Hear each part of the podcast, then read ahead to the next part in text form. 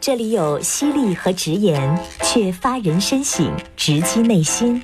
你之所以感到孤独，不是因为没有人关心你，而是因为你在乎的那个人没有关心你。这里有温暖与感动，如和风细雨，抚慰心灵。没有我的异乡，凡事要小心，不要孩子气。常常给我你的消息，最近是否下雨？你看什么电影？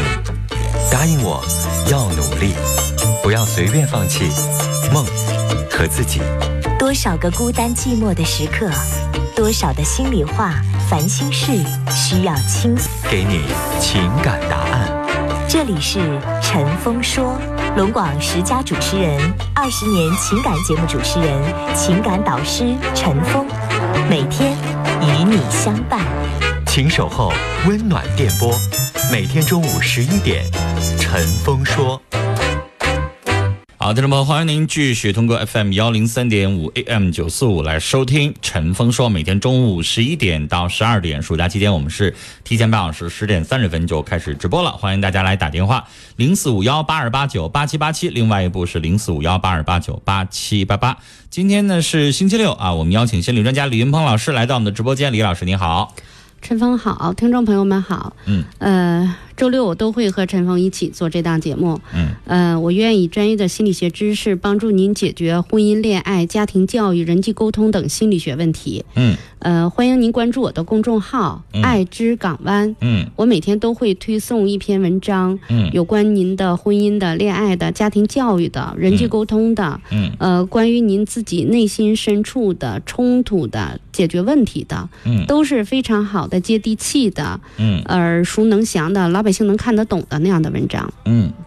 那大家可以搜索这个我们节目的微信公众号啊，方法呢就是在微信右上角加号里边选择添加朋友，下栏选择公众号，在公众号当中搜索“听陈峰说”，或者是刚才李云鹏老师提到的啊，他有一个情感和心理的这样一个微信公众号，叫“爱之港湾”，爱情的爱，知乎者也的知，香港的港，海湾的湾，爱之港湾和听陈峰说。每天呢，这个您会收到我们的微信公众号给您发送的这样一个推送。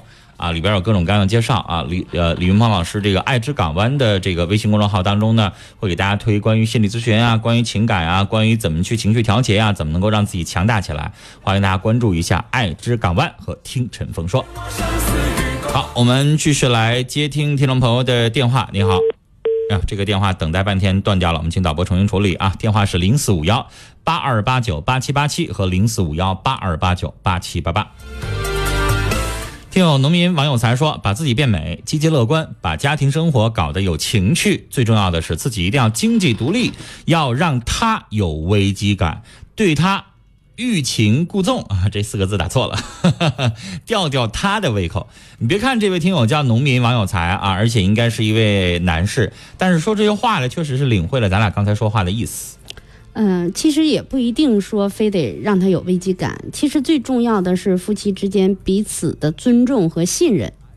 我所所谓的这个危机感是什么呢？就是不能老让对方觉得，哎呀，他他她没了我，她活不了。你没觉得她刚才那她丈夫那个意思就是，好像呀，我要跟你离婚，你怎么办呀？你怎么活呀？要是这样想就完了。我其实我刚才提到的危机感这三个字是什么意思呢？就是你不能离开我，你离开我，你可能再找不到更合适的。说实话，这个社会，女人离了婚再找，她没有成本。男人离了婚再找，成本很大，对吧？太废了，我们继续来接电话。你好，喂，喂，你好，是陈峰老师吗？啊，我是你好，嗯，陈峰，陈峰老师好，李云鹏老师好。嗯，你好那，个，嗯，我想跟你那个说点事儿。我今年那个五十五岁，嗯我就是一天天的那个，我寻让你跟那个李云鹏老师俩，嗯，你们俩说那个，我一天天就是恐惧呢，不敢出屋呢。我现在听您说话都是气喘吁吁的，您紧张啊？啊，紧张的很呐、就是您您害怕什么呢？就是越近越近是人儿哈，嗯这家伙一见着浑身就冒汗，就想躲。东西院的邻居啊，嗯一出来嗯，就想往回跑。那我问你，那如果您走，您家一出门谁也看不着，四周围没有人儿就，那您敢不敢出去？就怕看着人儿，要看不听我说话，我在引导你跟着我的思路走啊，这样少耽误时间。我问你，如果你一出去走一个小时听我说话。行，我已经说两遍了，听我说话，我在引导。主持人的作用是我在引导节目流程，听我说话。你说陈刚老师，我说了，如果你要走出去一个小时，一个人都碰不着，你还紧张吗？回答我呀，干嘛呢？听到我说话了吗？喂，你还在不在？人呢？喂，再不说话，我挂电话了。这个电话线路有问题啊，我们请导播重新的。他这个是社交恐惧还是就是恐惧症？呃，专业点说哈，嗯，呃，都一样，焦虑、恐惧、社交恐惧症都是一样的，就是其实社交恐惧是恐惧症其中的一种吗？焦虑都一样。但是有一种专门的叫恐惧症，就是我我因为我刚才想问那句话，李老师你其实应该懂，我就想问问他，你到底是怕人儿，怕跟人打交道？如果你要是怕跟人打交道，肯定就是社交恐惧，嗯，对吧？但如果你要是什么都怕，我见过有一种人是就是不是社交恐惧，他就是恐惧症，他一个人不敢在家，他不敢走夜路，然后呢是个大老爷们儿啊，然后几十年来呢。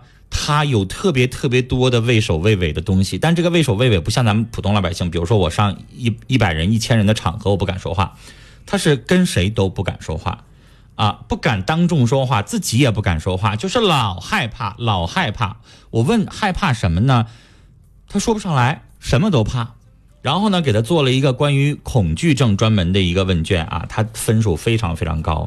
后来我这个他也去，我建议他找个心理咨询老师，他聊，这个老师给他判断为非常明显的恐惧症，他对于什么都恐惧。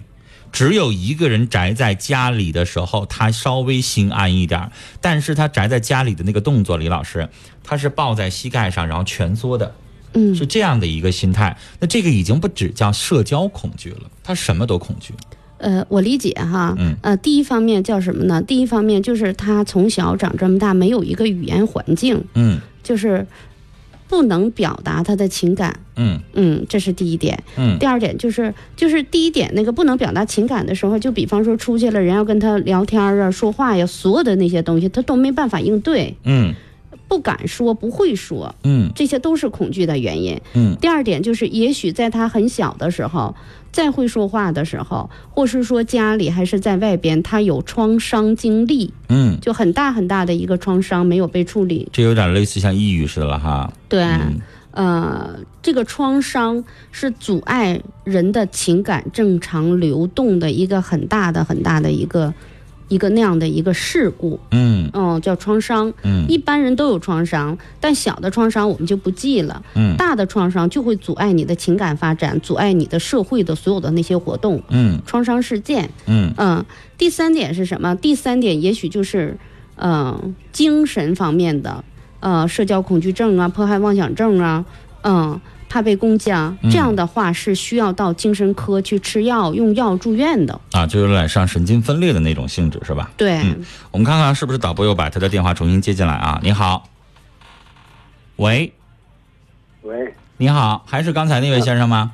对，嗯，我听我刚才引导你，我问的是，如果一个人都碰不到的话，那你还恐惧吗？回答我。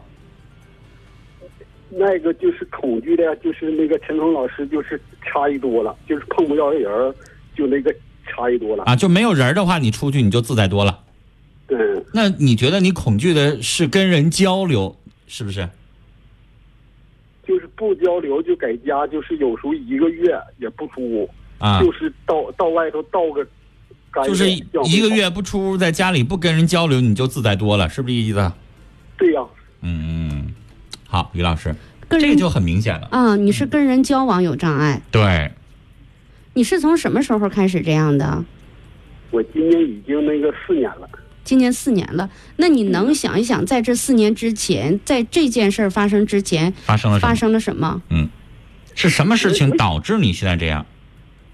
我这个事儿我还膈应，我一天天的就睡不着觉，我就那个。你就把那个症结说吧，发生是不是有一件什么事儿，然后让你觉得特别闹心，然后你就不愿意跟人说话，或者说是你得罪谁了，然后你觉得跟人说话就特别的我有顾虑，然后我就不想说话。就因为我们心理学啊，一般情况下我们有因果，我们有动机，我们有什么？我们要分析你那个症结到底发生什么，把那个症结解开很重要。这个还没了解什么那个症结啥的，这个玩意儿反正也不亏谁，也不少谁的哈。那先生，这个就没有办法在节目里边这几分钟就给你找到这个症结了。这个就需要你去找心理咨询老师到中心，到他的这个心理咨询中心单独就去面对他。老师那边有一个小时、两个小时的时间，或者是多次的这个来访。因为如果你上来就能说出来，我们就一下帮你找到这个症结，然后帮你解开。你说出来，老师得一点点引导，一点点引导，帮你找到那个问题。你关注我的公众号，你可以留言。嗯爱之港湾，你去关注那公众号，你在上面留言。嗯。啊，嗯，然后李老师会给你回话，给你回话，然后慢慢，因为节目里边，你看我们一个电话不能接一个小时，对吧？对那你哥你你也听墨迹了，对吧？我们一般一个电话，如果大家细心听陈峰节目的话，几乎七到八分钟一个电话，除非那个电话特别的复杂，我们才会长一点。所以七到八分钟你说不出来，那我们不能一直在这等你啊。节目是什么？它的可听性很重要。你在这听收音机，哎，一个电话磨叽起没完，你也换台了，对不对？所以你不知道到底问题症结在哪儿。那我们接下来的老师的咨询的目的，其实李老师是不是就要找到这个症结？还有我想问你，这四年了，你去医院了吗？寻没寻求医生帮助，开点药什么吃？我那个就是就是上那个医院，他给那个开的药，什么药？药吃完了嗯，就是开那个中医那个药，中医不行那个汤药啥的，吃完怎么这么能开玩笑？我问你，中医有心理科吗？中医有精神科吗？你上中医院有心理科有精神科吗？看精神科看心理科能上中医院吗？哦，您这个叫没有文化，那是西医的学科。哦，你上医大一，人家有心理中心，人家有精神科。你上中医药大学，你看他有心理科吗？哦对不对？他不一样。嗯没听说中药，中药可以干嘛？可以安神啊，让你睡着觉可以，对吧？有的中医就说你这个情况得吃点安神药，但你光安神了，你白天不照样还是社交恐惧吗？对吧？你这个得挂心理科，中医不行，明白吧？中医没有专门的这个说，我我我这个这个东西，比如说中医，咱们知道抑郁症有一个叫解郁丸，有，但是它的跟这个西医的是作用原理是不一样的，啊，它是让你的就整个人平静，这个你你看错地方了，明白吗？行，去西医医院去看一看，呃，建议你一方面做心理咨询，解决你那个呃心理方面的问题；另一方面，如果真的是精神问题的话，一定要吃药，这样的话会康复的更快。嗯，什么药上西医挂精神科或者心理科，然后呢让专门的主治医生来帮你看你的情况啊。我们聊到这儿了，再见。我有的时候特别生气啊，有一些人就是不管什么，我要都吃中药，就认为中药副作用小。其实我们很多心理老师来做这样的做这样的节目，其实我们都在做一种推广，嗯。嗯，就告诉大家心理问题、心理疾病，我们遇到的时候寻求什么样的帮助，嗯。嗯，需要做心理咨询呢，就做心理咨询；需要服药住院的时候，一定精神问题一定要找西医。这都是我们在做这个节目的时候会，就是在推广，就是让更多的人知道这些问题应该怎么办。我们说少了，有的时候大夫都就是听众就说你去看大夫找医生，然后他就上中医院去了。嗯，我不知道是不是因为底下比较小的地方乡镇啊，没有专门的西医的诊所嘛？好像也有啊，但是好像我知道下边的诊所比较多一点，妇科诊所、内科诊所啊，但一内科诊所多数都是中医内科诊所。但是精神问题、心理问题，呃，能够普及到普通的老百姓，嗯嗯、大家能够真的就了解知道这件事儿，嗯，是需要一个挺漫长的一个过程，一般人是不知道这些东西的。所以你看啊，比如说我在节目当中提到过，这有的人问我，这个我在节目当中提到过无性恋，提到过泛性恋，提到过同性恋、异性恋、双性恋、泛性恋。那这些东西，包括我们现在已知的心理学的性别、性取向，包括心理学的很多东西，我在节目当中提到过精神恋。对吧？无性恋和精神恋，大家有的时候分不开。嗯，那我提到过，大家经常会说柏拉图。柏拉图是谁？生活在公元前五百年。那他是一个西方的心理学的一个奠基人。我们提到柏拉图，我们提到弗洛伊德，我们提到苏格拉底，我们提到这些人，可能大家这都是中国人吗？不是，人家早在公元前五百年建立了心理学科，而我们那个时候没有。我们到华佗的时候才有了什么外科，也就所谓的西医。但这个东西跟我们中国的这个我们慢慢接受的这个西呃西方的这个心理学的学科传到了我们这边，把它建立起来，又是一个很漫长的过程。所以大家不要觉得中医什么都可以治，我不是说中医不好，中医在心理学这一块是空白。我真的想说，医院。中医院目前还没有心理科和精神科啊，西医的医院有专门的心理科和这个精神科，大家要分清楚啊。来提醒我们的导播啊，征婚的电话也是可以接进来的啊，征婚的电话小左也是可以接进来的，我们老师帮他分析这个征婚方面的各种各样的问题。来，我们接下来继续接电话。你好，哎，你好，那个陈峰老师好，那个李老师好。嗯哎，我看您要咨询恐惧症，是因为我们刚才聊到这个吗？呃对呀、我没这个节目，嗯那个我也是听到你的节目，我也受到一些启发。嗯我是为我母亲的这个，她在多年前曾在追抗炎，她叮咣说：“你看我这锥子多好多好。”就从那这个年头也得在二十年左右了。嗯他就是现在出什么情况呢？就是 见着生人儿特别特别的害怕，就是 哪怕说句话他都吓得都嘚瑟。嗯嗯嗯哎，就是说，呃，现在他一个人过吧，家里的就是哪怕是瞬间说飞过一只鸟啊，或者是，呃，走跑过一条狗啊，他都吓得难受。嗯嗯，我想咨询一下咱们这个陈峰老师和这个李老师，嗯，像他这种情况是需要怎么个治法，我们也不太明白。我们节目一不是医院，不提供治法，我们帮您分析啊，帮您提供方法啊哎。李老师，您说，嗯呃，我理解你母亲的这个用专业的心理学的那个老师说的话，就叫创伤。嗯就那次拿锥子那个人进来了之后，就把你母亲给吓到了，哎，吓着了，吓着了，老百吓着了，吓着老百姓有的时候也说演着了，眼着了。嗯。眼着在哪儿呢？眼着在第一，你母亲当时那个恐惧的所有的情感就被阻碍了，嗯。她既不能表达，又不能说，又没干什么，嗯。然后就眼瞅着那个人拿着锥子这样那样的，就实施了一整套的，让我们心理上受伤了的一个一个整个的一个过程。嗯嗯，所以解决你母亲的问题呢，就是带你母亲来做咨询，就回到那个场景，让那个场景再现，让你母亲把该说的话、该做的事儿、所有的情节、所有的细节，还有她后来很多很多年，因为这一次害怕，她后来又经历了很多很多害怕的事儿，嗯就把所有的创伤事件一件一件的做处理。其实我在做咨询这么多年，我发现，啊、强迫、焦虑很多问题，其实他在前面的时候是有更多的创伤经历的。其实李老师啊，大家去网上去查恐惧症或者叫恐怖症，实际上也能够简单的了解一下。其实我们心里是什么呢？就像刚才李老师说的，这个女士，你就算被精神病拿这个锥子吓着了，吓着了之后，你自己在主动的在回避这件事情。就是再碰到类似于的陌生人或者什么，我们就不敢去面对了。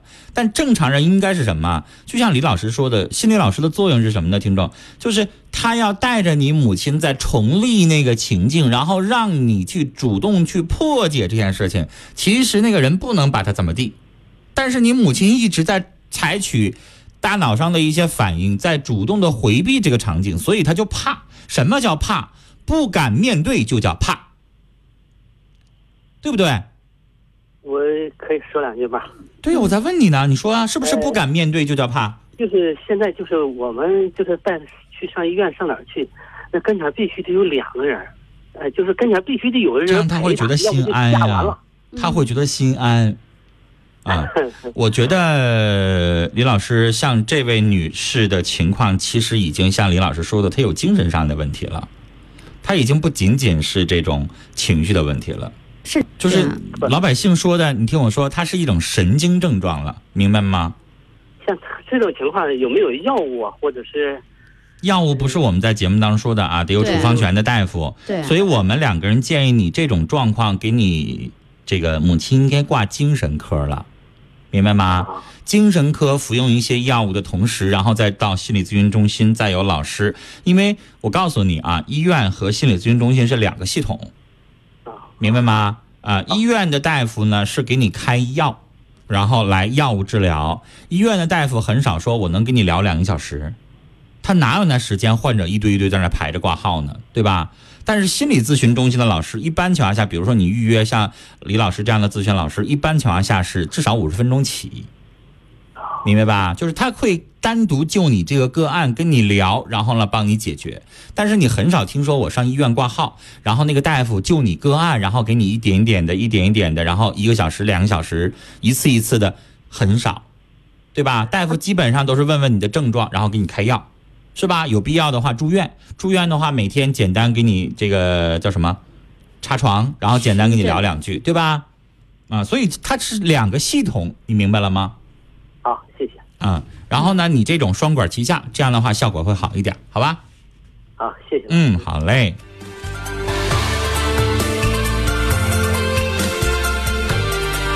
电话很多啊，我们继续来接电话。接下来要接一位女士的电话。你好，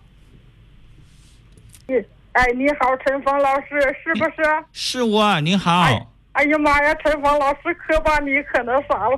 哎呦我的妈呀，你太好了，我我天天听你节目，那我天天听你节目，就您这么一个我有一段时间找不着我了吗？还是什么意思啊？怎么突然把我找着了的意思啊？啊，对对对对对对对呀！啊哎呀妈，我天天听啊！哎呀妈，真的啊。那我吧，我有一件这事儿，陈陈老师啊，啊，就是吧，我今年六十四，嗯那就是我得这个脑出血后遗症吧，今年得有十多年了。我六嗯我五十得的，嗯完了一今年人家五十四，完了病他就不要我，病都不要我，不要我，我坚持着嗯就搁这嘎待着，没场待，儿女都嗯离挺远的，嗯就搁这完天病揍我骂我。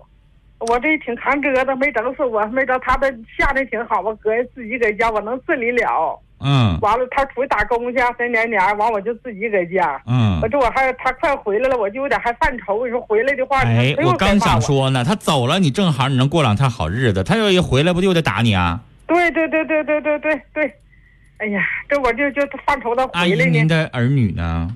我儿女吧都离我这嘎远呐。那你就上他们那儿去躲躲不行吗？我害怕您在哪天再被他打坏喽。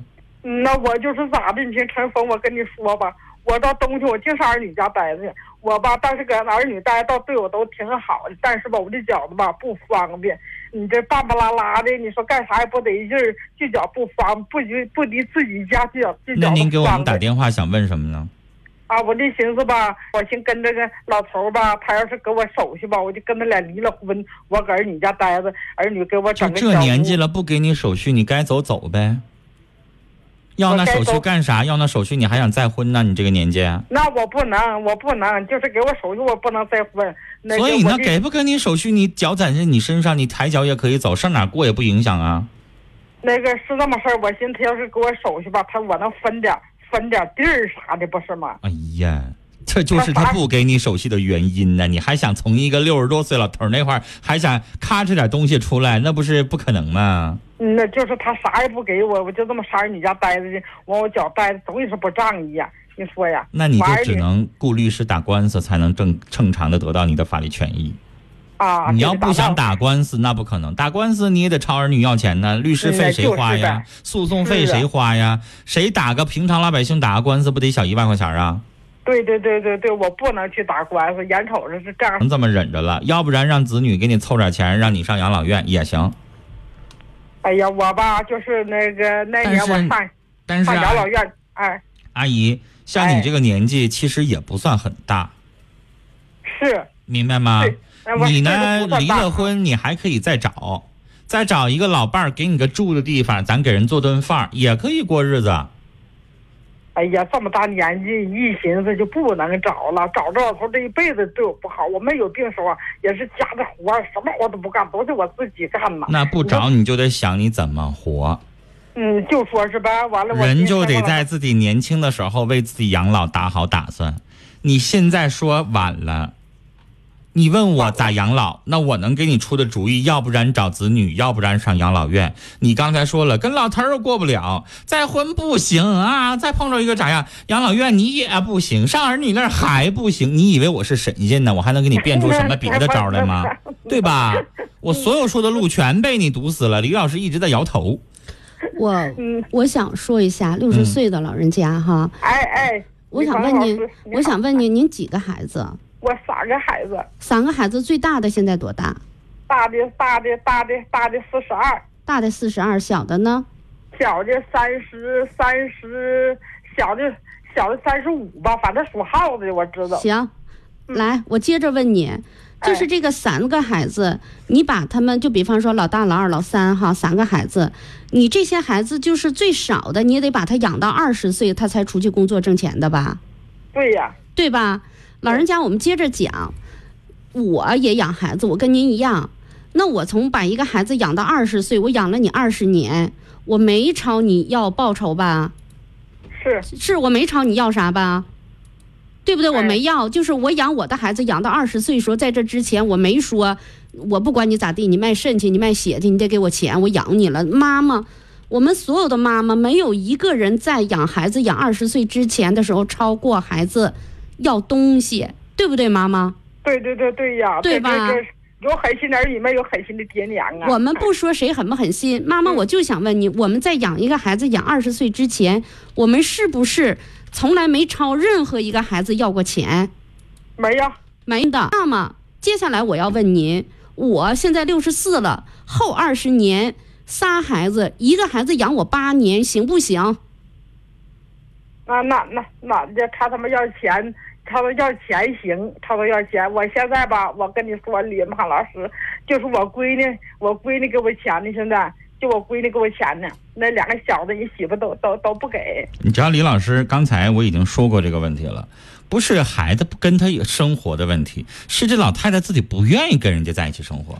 我刚才不说让你上儿女那生活吗？女女士是不是你自己说的不得劲儿？对对对对那对，得劲儿也好，不得劲儿也好，现在你不是没有别的选择吗？那还得劲儿不得劲儿，能活下去不最重要吗？对你说的也对呀。那你说什么地方得劲儿？您自己挺个房，您自己住，当然得劲儿。你没有那个条件呢，哎对吧？是啊，你要像年轻的时候，李老师，人家学会了，人家自己挣钱，人自己抓钱，人家自己有房子，好几套房子，我自己到老的时候，老公不愿意不待见我，我自己找个房子，我自己住，我用不着靠你。但是你不是年轻的时候没为自己准备这些东西吗？对我这是农村，这没有那所以小破房啊。它跟农不农村没有任何关系，你知道吗？